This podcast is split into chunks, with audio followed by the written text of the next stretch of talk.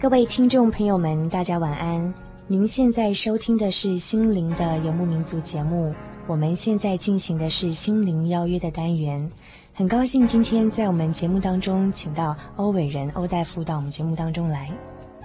各位听众朋友，你们好，我是三军总院病理部的欧伟仁。呃，欧大夫呢，目前除了在三军总医院病理部担任住院医师之外呢，同时也在国防医学院的病理研究所继续进修哦。那么，欧大夫今天有一段生命的故事要跟我们分享。在他分享之前，请欧大夫先简单给我们介绍一下啊。你在大学时候本来念清华大学，后来呢才又中途休学，然后再转到去从医这样的过程当中，是怎么样心路历程？可以跟我们听众朋友分享一下。呃，是这样子的哈，我是在民国七十四年高中毕业，然后就随即考上清华大学的核子工程系，在那里读了一年半，然后才休学重考半年。那个时候清华大学非常的好，它是一个非常好的一个学校，但是因为念一念觉得志趣不合啊，那而且我高中的时候本身念的也是丙组班，也就是现在的第三类组，所以呢我就休学重考了。那很幸运的又考取国防医学医学系，还有清华大学的电机系。啊、呃，那家里的人的意思是希望我去念医科啊，所以我就这样糊里糊涂来念到现在了。那是说，在这段求学过程中，有什么比较特别有趣的经历，跟听众朋友分享一下？哇，特别有趣的经历啊！哈，念医的过程是很辛苦啦。嗯啊，最主要的有趣经历，大概在医院实习的时候。我们国防医学院的学生实习是两年，六年级跟七年级。那我们在实习第一个月呢，我就跑到整形外科去。那整形外科啊，最重要的就是注意你缝合的那个技巧。我还记得住院医师学长啊，他带我们去水源市场买那个鸡脖子，啊，把那个皮给剪断，然后要我们这边缝。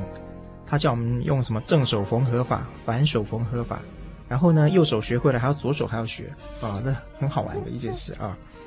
然后呢，接下来就去妇产科实习的时候，妇产科就是要帮忙接生啦，然后总是会流点血嘛。那第一次看到人家生小孩啊，觉得肚子里面很不合作，就蹲到旁边去吐了啊。就这样子成为我们同学真的笑柄，现在当然不会了。我想听众朋友有些可能对病理部还有点陌生哦，可不可以请欧大夫帮我们介绍一下病理部到底是在负责怎么样的业务？哦，病理部啊，呃，譬如说我们切除下来的一些外科切片啊，那我们要把它做成像玻片那样子啊，很薄很薄，然后去分析它的组织形态、它的恶性程度、分化的程度，作为临床医师治疗的参考。给临床医师知道，这要用放射治疗呢，还是呃钴六十照射治疗，还是外科手术，或者是化学治疗，这样就可以了。哦，那那所以说，基本上像一些癌症病人，他的那些癌细胞的鉴定，就是呃病理部的住院医师在负责吗？呃，事实上是跟着主治医师一起看。嗯、那我们住院医师要负责把他们打成电脑的报告，发到各个病房。就也是为什么今天我们请欧大夫到我们节目当中来哦，因为我自己个人会觉得说，医生这样一个行业哦，它本身是看惯生命跟死亡这种，哎，常常经历到那一些在生死边缘挣扎的病人哦。那我想欧大夫可能对这个生命这样的事情哦，有特别的感想跟观点，可不可以跟我们分享一下呢？这样子啊，嗯，我想大家对于生都是一种充满盼望的一种等待。我们常常在电视上啦，或者自己的亲朋邻居啦，可以听到，啊，一个准妈妈在说啊，小朋友在我的肚子里面踢我耶，嗯、啊，他渐渐的长大，我可以感觉得到生命在我里面长大，的确是如此。嗯、我们以前在妇产科实习的时候，总会有些孕妇会来做产检，那我们帮她做超音波治疗，啊，做超音波的检查，我们可以看到这个小朋友，他就在里面踢腿，他就在里面吸他的手指头，嗯、哇，就真的让人家觉得好可爱啊，生命的喜悦那种。对，的确是如此，的确是如此。至于死的方面呢、啊，我想现在这种难过的感觉已经渐渐平静下来了。可能是我们从事医疗的行为，当从事医生这个行业，看的死亡比人家多得多了。嗯，我想年轻人可能觉得死亡离我们很远，那老年人呢，在我们的中国文化里面又比较忌讳去谈这个。我想，如果是一个久病卧床的人，可能家属比较容易接受。嗯，但是一个急症或者是意外的人呢，家属恐怕的反应就很激烈。一个这样的例子。啊，就是一个急性心肌梗塞的病人，啊，平常身体很健康，那、嗯、家属把他送来之后呢，啊，家属对医生啊弯腰啊鞠躬啊，拜托你们尽全力救他。可是我们也是尽了很大的努力去救，没有后没有想到后来他就这样过世了。就家属呢的态度马上一百八十度转变，对医生拳打脚踢，然后呢，又说出殡的时候要医生跟护士去他灵前跪跪拜啊，然后呢，又要医院赔给他很多钱。据我们所知，他是一个著名的宗教慈善团体的一个会员。哦。啊，然后我想他们平常也做了很多捐献哈，很多这样的一些善事。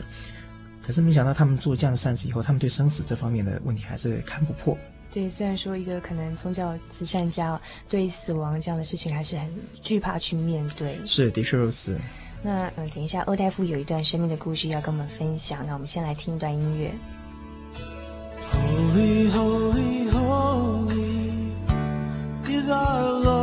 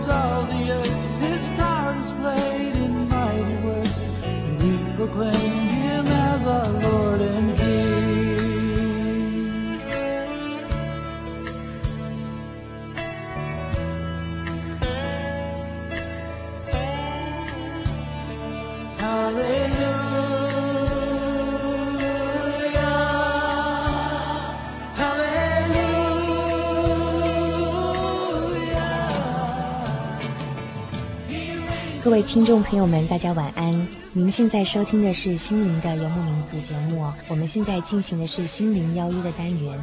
那么刚才我们访问到的是三军总医院病理部住院医师欧伟仁欧大夫到我们节目当中。那么现在他有一段他自己亲身经历的生命故事要跟我们分享。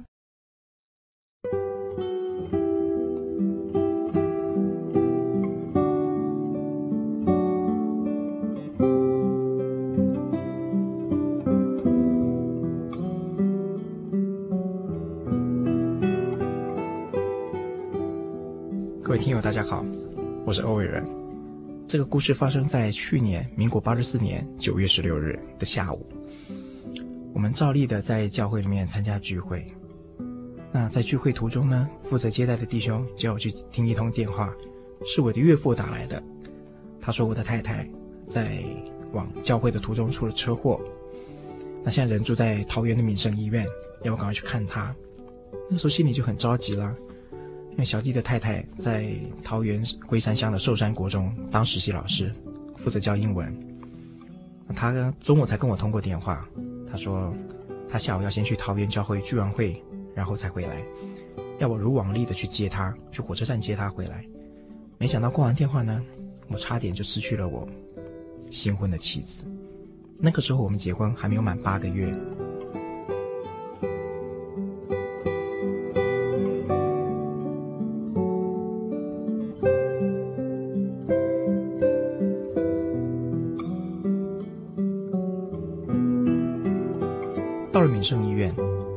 我们才知道，对方是一部连接式的货柜车，啊，他在市区里面开快车。那我的太太呢，从桃园农工一省道旁边的那个路桥走慢车道，骑着机车下来，那就被当场这个超速的货柜车给撞倒了，伤势很严重，昏迷不醒，全身不断的抽搐，而且电脑断层也显示脑水肿的现象。敏盛医院呢，建议我们转院。那由于我本身在三军总院服务，我就联络三军总医院，正好神经科的加护病房还剩下一张床，就我了负责护送。把我的太太转到三军总医院去。到了急诊室，我们再做了一张电脑断层，发现病情暂时没有恶化。但是主治医师表示，他说我们应该在头盖骨的地方钻一个洞，接上一个管子，一方面呢监测脑压，一方面呢让血水可以从那边流出来。于是我们这样做了。手术结束的时候大约是半夜的十二点，随即我们就把我的太太送进加护病房。第二天的清晨，大概五点的时候，加护病房的护士小姐打电话到我们家。她说：“欧大夫啊，大嫂的脑压一直没有办法下降，状况可能不理想。我们已经联络上主治医师，他请您赶快过来。”于是我们又赶紧做了一张对脑断层，发现脑部外伤常见的延迟性出血呢已经出现了，整个脑部都是血。那主治医师他就表示这不开刀不行了，于是我们就联络开刀房。紧急开刀。那开刀之后呢，才发现实际的状况比电脑断层显示的还要严重。那他伤势很严重啦，在他的头盖骨右还有右后方的头盖骨嘛，有个地方已经破掉了。那由于我们头部外伤会造成一个反向式的挤压，就是我的右后方头盖骨受到重创，可是我的脑子呢会往左前方挤压。造成我左前方的脑子受到严重损坏。我们左边的脑子管我们的肢体，还有一些维系的动作；靠近太阳穴的地方的脑子管我们的讲话，管我们对听话了解的知觉程度。这段管讲话、管听话的地方呢，已经被切掉了，因为已经撞烂了。那么左边的正前方管肢体运动的地方呢，严重的出血。原本主治医师赵荣琴赵大夫，他决定把它切掉。后来又说暂时先留着，如果等以后病况恶化，我们再做进一步的处理。我们也不是一个爱哭的人，这个时候呢，就再也忍不住的哭出来了。那由于脑部受到这么严重的伤害，头盖骨暂时就不放回去，于是我们在肚子上开了一个洞，把那块头盖骨左前方的头盖骨就放在肚子里面。小弟一直这样想。我们两家都是虔诚的基督徒，而小弟的太太出这样的车祸，是在前往教会聚会的路上这样出的。那究竟我们的信仰能够给我们带来什么呢？主耶稣在圣经上面应许我们的平安，应许我们的喜乐，究竟在哪里呢？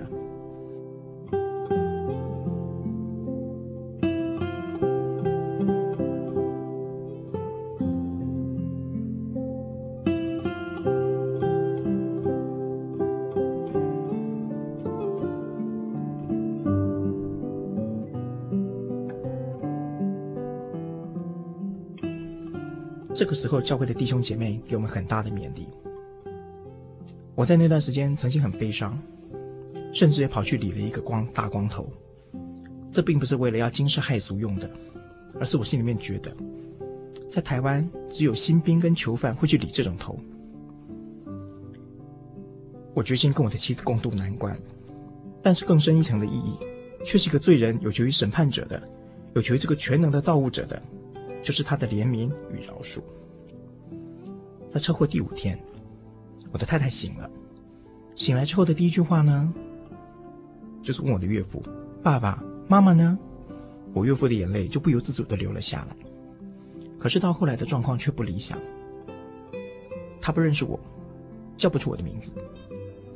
他不认识他的大学四年同寝室的同学，弟弟妹妹的名字也叫不出来，胡言乱语。我们心里面的感受是非常难过的。可是原本状况不理想的状况呢，到了第九天，因为他在这几天当中会持续的去拔身上的管子，一根一根的拔掉，一根一根的拔掉，那造成我们在监测他的病情上有一些困难。可是他的恢复呢，又让我们觉得很理想，于是主治大夫就告诉我们，既然管子拔光了。那么我们就转到普通病房去好了。于是我们出车祸后第九天，他人醒了，我们也转到普通病房去了。到普通病房的日子呢，更是令人满心的感谢。原本担心他这么重的伤害不会醒，可是他醒了。原本以为他说话的能力会受到很大的影响，哎，可是他现在可以说话，尽管是词不达意。他可以跟你抢东西，他会一直拿东西放在嘴巴里面，他的一些表现就像一些三岁的小女孩一样。我正就读于硕士班，与一位就读于博士班的神经内科主治医师一起修一门细胞生物学，他也是基督徒。我请他有空就去看一下我的太太，他很守信用。每天都去。有一次在路上碰见他，他有一种很惊讶、很羡慕的眼光告诉我：“你的太太恢复得很好哦，你要感谢主耶稣哦。”我每天中午都带便当去看他，每天下午下班回家之前也跑去病房看他，我都可以感觉得到，他下午比上午更进步，他的今天比昨天更进步。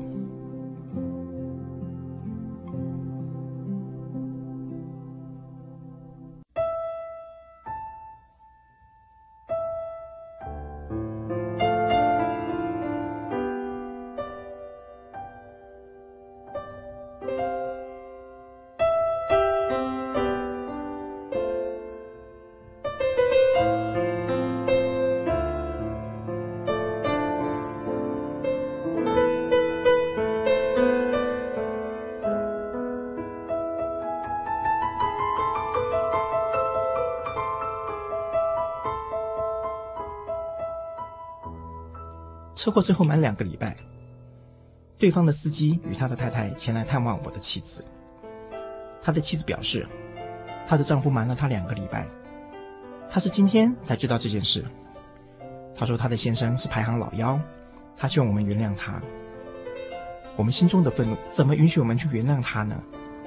他开着货柜车在市区里面开快车，让我的妻子脑子被切掉一块。你准备怎么赔我呢？你希望我怎么原谅你呢？十月三号星期二的深夜，轮到家母与我负责看顾，因为我隔天有个读书报告，我就请家母先睡，我则看着她。我背对着她在准备我的报告。我听到床上有翻身的声音，一直不断。我觉得奇怪，她是不是哪里不舒服？结果我才一转身，她已经站在床边。她说她要去上厕所，我赶紧把轮椅推来送她去上厕所。她下床。也不过十七天而已，他写字的能力渐渐的恢复，字体的大小跟排列可以一致，可是呢会缺笔画。他本身教英文，他那 A B C D 念到 D 就再也念不下去了，怎么回去教书呢？怎么照顾自己呢？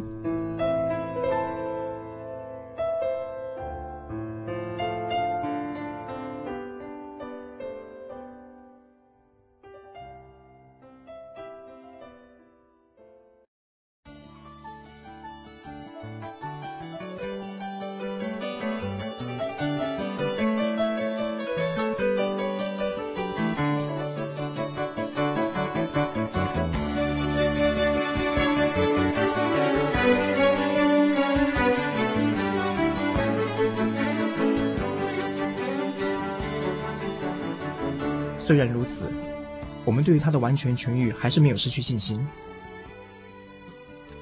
因为情况很稳定，而且恢复的情形令人觉得很满意。主治大夫允许我们在十月九号出院，而十月十号，我们景美教会举开灵恩布道会，他可以坐在会堂里面一直听，听到结束。事发至今，也不过二十三天而已。圣经里面记载一个有信心的人，叫做亚伯拉罕。他从祭坛上带回他的儿子，而我也从三军总院带回我的妻子。曾经以为失去了，没想到就像从死里面复活一样。出院后，我们持续回到三军总院门诊。主治医师对于恢复的情形觉得很满意。他表示，原本这个头盖骨呢要三个月之后才放回去的，他要我们两个月就把它放回去。我们也跑到复健科做语言治疗，也跑到精神科做心理的鉴定。原本精神科的大夫还担心会有水脑症的发生，会有脸歪嘴斜的一些后遗症，没想到这些后遗症通通都没有出现。可是呢，我对于雅茹的恢复情形，我觉得他大概只恢复了百分之九十五。他是没有癫痫，没有抽筋，没有脸歪嘴斜。对亲友的记忆也大致恢复。可是他在疲倦或累的时候呢，讲话就会没有快慢，没有高低。我对这件事情已经觉得很感谢了，尽管他现在的恢复到这边为止，心里面还是会有一些遗憾在。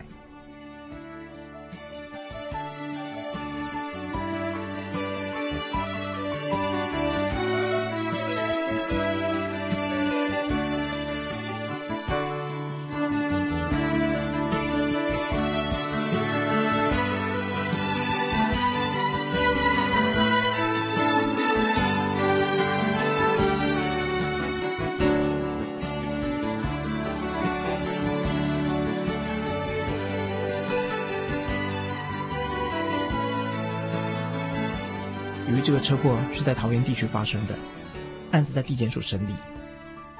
那货柜车司机呢，面对着我们的时候，就向我们赔罪。可是，在地检署审理的时候，他却拼命的否认他撞倒了我的太太。我们有目击证人，都确定是他撞倒了他，然后呢，才被路人围下，要求司机送医。幸亏检察官是一个很有正义感的检察官，他相信我们所提供的证据。他也告诉对方，如果你在意图狡辩的话，他要跟法官从严求刑。这场官司我们胜券在握。八十五年的三月八号，我们开第三次侦查庭。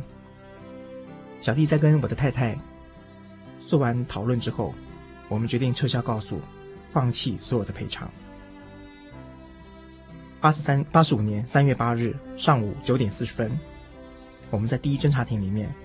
我是这样对检察官说的：这半年来，我们控告对方不应该开着货柜车在市区飙车，不应该撞到我的妻子。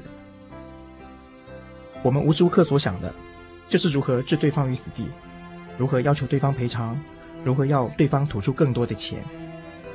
可是看见卓金的恢复，实在超过人所能想象。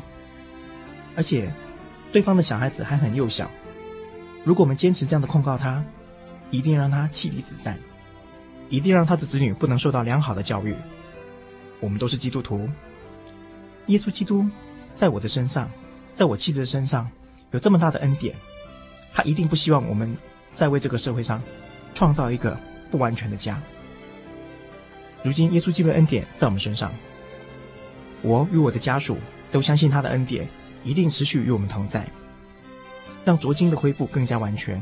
因此决定撤销告诉，恳求检察官允许。说完，就向对方伸出我的手，与他握手，愿耶稣祝福你开车平安。我第一次感觉到，我们这样子原谅对方，有这样的爱，心中无比的畅快。爱能够遮掩一切的过犯，这样的爱来自耶稣对我太太的怜悯。当然，这样的爱，我们也可以给对方。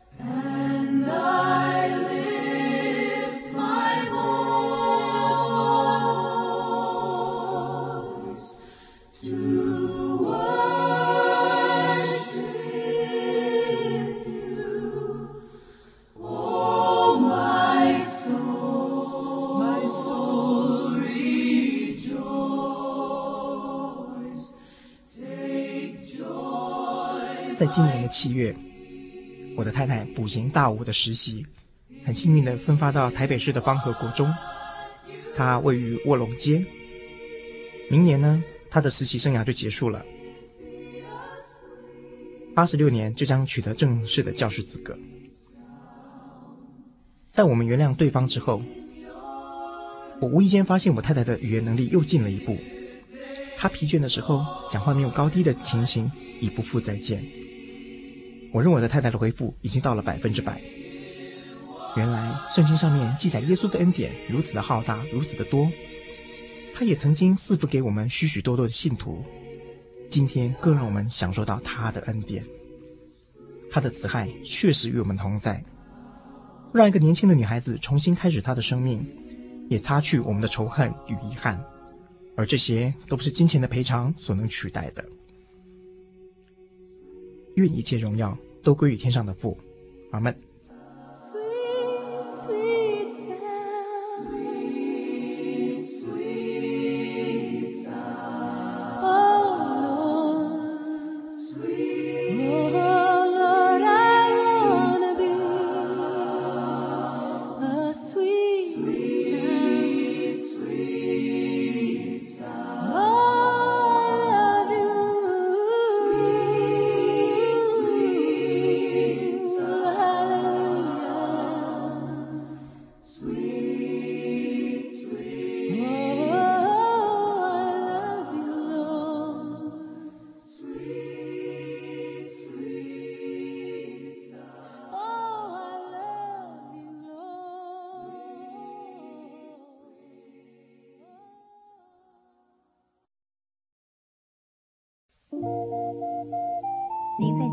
曾经看过这样的招牌“真耶稣教会”吗？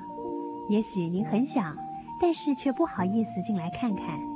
其实我们真的非常欢迎您。下次当您在路过真耶稣教会时，欢迎您进来与我们同享神的恩典。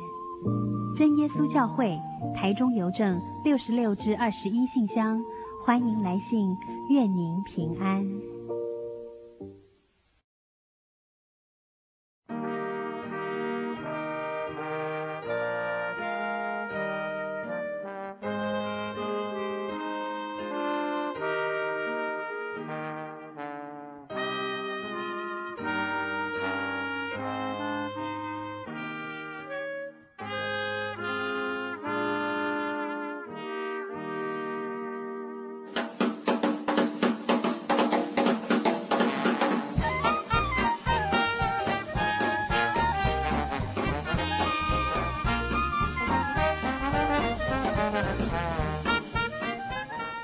一个小时的节目很快的就过去了，我们的节目下礼拜会更精彩哦。